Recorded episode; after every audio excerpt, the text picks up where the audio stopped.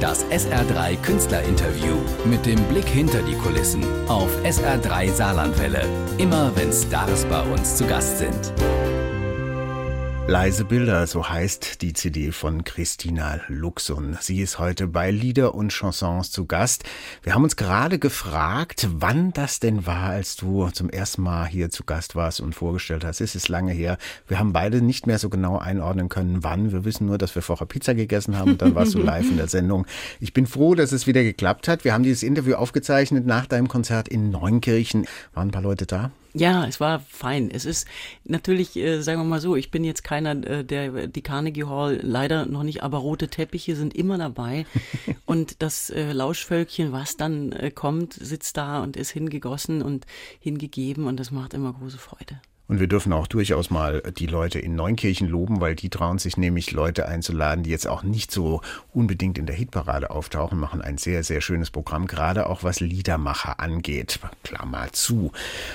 Wer bist du denn aber? Ja, wenn also, du nicht eine bist, die jetzt so pausenlos in der Carnegie Hall auftritt? Ja, also ich bin seit, seit äh, Mitte der 80er, Anfang der 80er Jahre eigentlich musikalisch unterwegs und habe da von wilder äh, Rockband in den Anfängen über eine ganz zauberhafte A Cappella-Gruppe, in der ich mit dabei war, die Vocaleros, bis hin zu diversen äh, Background-Geschichten, die ich gemacht habe und habe dann Anfang der 90er zunehmend wirklich gesagt, ich möchte eigentlich nur noch meins machen. Und dann Mitte der 90er gab es eine, eine Anfrage von Fury in the Slaughterhouse, willst du äh, mit äh, uns auf Tour gehen? Und dann habe ich gesagt, jetzt nehme ich so eine, so eine EP auf und mache das. Und die kamen dann wirklich exakt vor 20 Jahren raus, She's Me, eine kleine EP und dann bin ich mit denen auf Tour gegangen und habe dann zunehmend äh, in der Zeit immer mehr mein eigenes gemacht und die letzten 20 Jahre mache ich es eigentlich dann wirklich fast ausschließlich nur noch meins. Ausschließlich nur noch deins und das kommt, wenn man die Berichte liest, wenn man hört, wenn Leute kommentieren auf deiner Facebook-Seite, du bist ja sehr aktiv in den sozialen Netzwerken, wie sie das Konzert gefunden haben, das kommt offensichtlich sehr, sehr gut an. Und das mit den leisen Bildern, das ist ja nicht nur einfach so ein Titel, das charakterisiert ja auch ein bisschen das, was du machst. Ja, ich bin keiner, der, der, der rumbrüllt. Das bin ich nicht. Und, und es gibt, es, es gruft wunderherrlich und es ist äh, äh, auf keinen Fall ist es einfach nur alles ganz soft und langsam. Nee, also mir war es immer wichtig, eher mehr Fragen zu stellen, als irgendwelches Zeug rauszuhauen und auch sehr tief zu gehen. Also für mich ist äh, die Frage immer gewesen, wenn man als Musiker unterwegs ist, dann fragst du dich irgendwann, was treibt mich? Was ist mein Motor? Was ist das, was mich dranhält? Warum mache ich überhaupt Musik? Und dann gibt es den Satz, der aus meinem Munde natürlich etwas eigenartig klingen mag, dass Musik mir eigentlich nicht so wichtig ist. Sie ist eigentlich der, das Vehikel. Mhm. Ja, und ich bin das Gefäß. Also ich gucke immer, dass ich das, was, was da von außen auf mich hineinstürzt oder was auch dann natürlich irgendwann mal von innen nach außen geht, da zu gucken, wo ist eigentlich die tiefste Essenz davon? Wo ist die Philosophie dahinter, die mich äh, nährt, die mich am Leben hält und die die Fragen stellt, äh, die für mich selbst wichtig sind und kriege ich die nach außen gestellt. Und dann verbindet sich das und deswegen mache ich Musik. Und das scheint im Konzert dann auch ziemlich gut rüberzukommen. In Neunkirchen waren die Leute begeistert. Du wirst auch nochmal nach Saarbrücken kommen in nächster Zeit. Stimmt, im November. Ja, Ende November wirst du in der Breite 63 auf auftreten. Da werden wir natürlich auch nochmal Bescheid geben. Äh, wenn du sagst, das, was in mich hereinkommt, was um mich herum ist, das möchte ich dann gerne verstehen und ja, vielleicht auch die Essenz finden. Das ist aber gerade in so wirren Zeiten wie im Moment gar nicht so einfach. Also jetzt streckt sie die Zunge raus, aber das ist tatsächlich für die Leute. Die Augen, genau. Ich bin auch ein bisschen so einer von denen, die nicht so die super Filter haben und alles dicht machen, ist es manches ja auch sehr schwer auszuhalten. Insbesondere gerade die Situation in Deutschland, wo ja Dinge zur Sprache kommen, die wir eigentlich abgehakt hatten. Gerade, ich meine, du bist jetzt auch äh, schon eine, die in den 80er Jahren ein politisches Bewusstsein hatte. Wir hatten eigentlich gedacht, Nazis, das kommt nicht mehr. und durch, jetzt ja, kommen die wieder und stehen auf der Straße und erzählen irgendwas. Wie nimmt man das als Künstler auf? Ich erinnere mich an Konzerte, die ich schon Anfang der 90er und Mitte der 90er gemacht habe, auch ja, und man muss es sagen, man darf es auch, braucht es auch gar nicht verhehlen, auch wirklich in, in ostdeutschen Gebieten, die sehr ländlich waren. Und schon damals haben mir da Leute erzählt, wir haben hier echt ein Neonazi-Problem.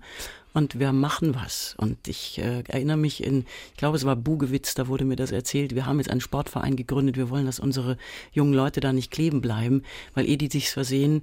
Erst wird gesagt, hier, du bist der Kumpel, du bist dabei. Ich habe neulich ein sehr äh, intensives Interview von einem Jugendarbeiter aus Grimma gehört, der sagte, nein, wir sind nicht mehr, hier sind wir nicht mehr.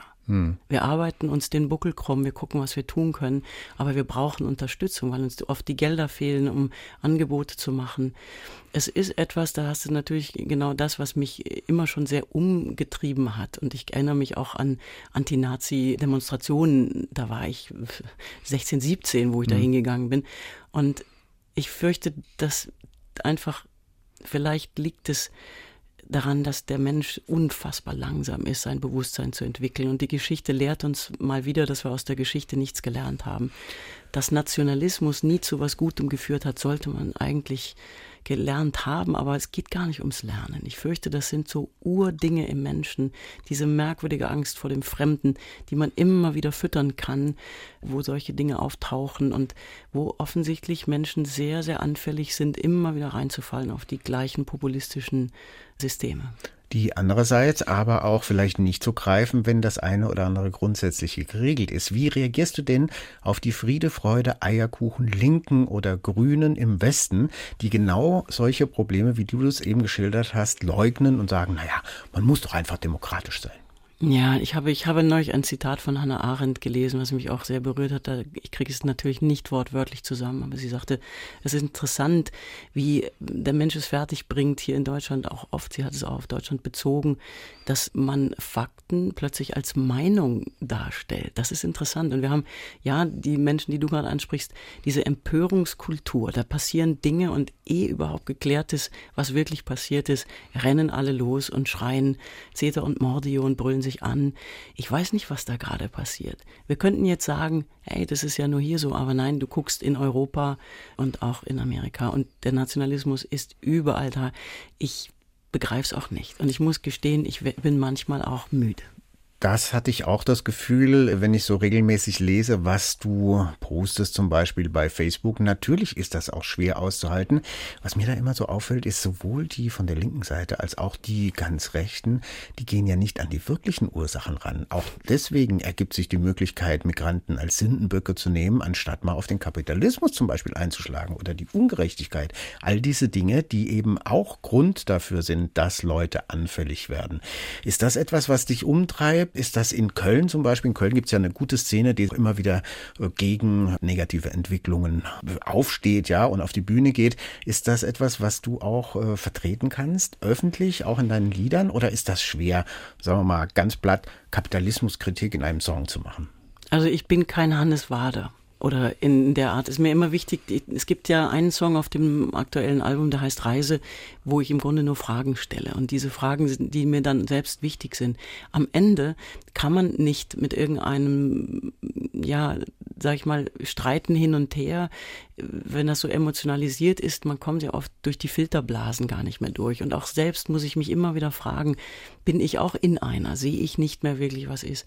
Am Ende geht's mir immer wieder da muss ich es runterbrechen. Da bin ich dann nicht mehr politisch aus parteipolitischen Gründen sowieso gar nicht, sondern aus menschlichen.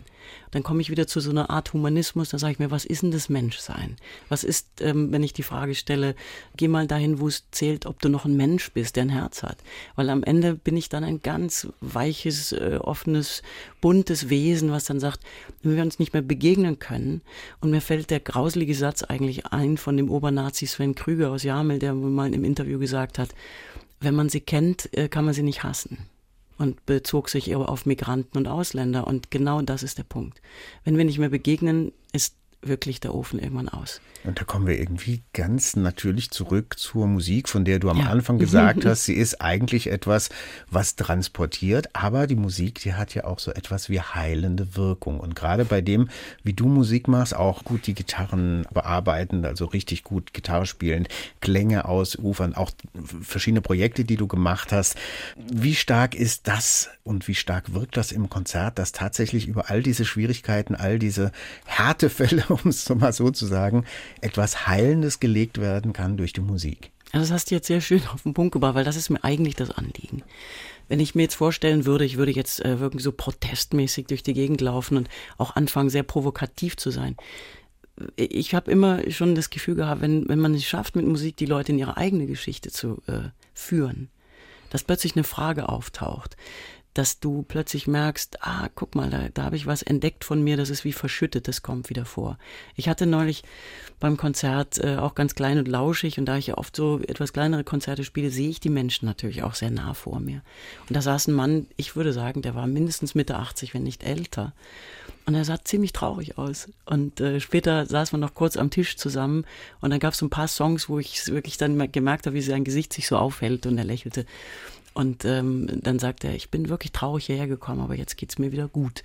Das klingt jetzt ganz butterweich und wahrscheinlich werden die Menschen sagen, oh, was bist du denn für ein Weichheit? Nein, ich glaube, dass wir nur über Berührung und über wieder die harten Töne weich bekommen, da passiert dann wirklich Bewegung. Das andere sind Verhärtungen und in diesen Zeiten sind die extrem ausgeprägt von allen Seiten.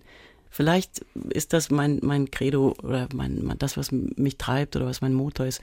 Wie kriege ich immer wieder ja eine Durchlässigkeit in die Dinge, dass man wieder sprechen kann. Und vor allen Dingen glaube ich wirklich zutiefst, dass ein Mensch nur wirklich dann tief lieben und erkennen kann, wenn er sich selbst wirklich bis ins kleinste Detail kennt und unglaublich aufrichtig ist. Da bin ich ziemlich radikal im feinsten Sinne, auch mit mir selber, weil ich mir sage, wenn du das noch nicht mal hinkriegst, dass du das Fremdartige in dir begreifst, dass du merkst, du machst etwas zum Sündenbock, weil dein Gefühl ist, das ist einfacher. Und da fällt mir James Baldwin ein, der wunderbare schwarze Autor aus den 60ern, der gesagt hat, ist möglich, dass der Grund, warum die Leute sich an ihrem Hass so festhalten, ist, würden sie ihn nicht mehr nach vorne schieben, würden sie ihren Schmerz spüren. Und da bin ich absolut äh, mit ihm. Das sehe ich genauso. Das ist mutig. Wir müssen mutig sein. In diesen Zeiten noch mutiger. Wenn du merkst, ey, das ist gar nicht aufrichtig. Wenn du merkst, du verbitterst in deinem, in deinem Hassen auf etwas anderes, was du noch nicht mal kennst, dann verdammt nochmal, krieg den Arsch hoch und begegne. Und geht zum Beispiel ein Konzert von Christina Lux, denn diese Frau, machen. mit der kann man reden und mit der kann man genau das besprechen. Und sie singt uns auch die Lieder, die uns ein bisschen helfen dabei, wenn wir etwas müde geworden sind. Letztens in Neunkirchen und Ende November dann in der Breite 63. Wir weisen natürlich auch bei Lieder und Chansons wieder drauf hin. Schön, dass du da warst. Wir hören das Lied Reise, das du angesprochen hast mit den vielen ja, Fragen. Und wir drücken natürlich die Daumen, dass deine Heilreise oder deine Reise durch die Republik mit deinen Liedern auch sehr schön weitergeht. Vielen Dank. Danke dir. Das SR3 Künstlerinterview mit dem Blick hinter die Kulissen auf SR3 Saarlandwelle. Immer wenn Stars bei uns zu Gast sind.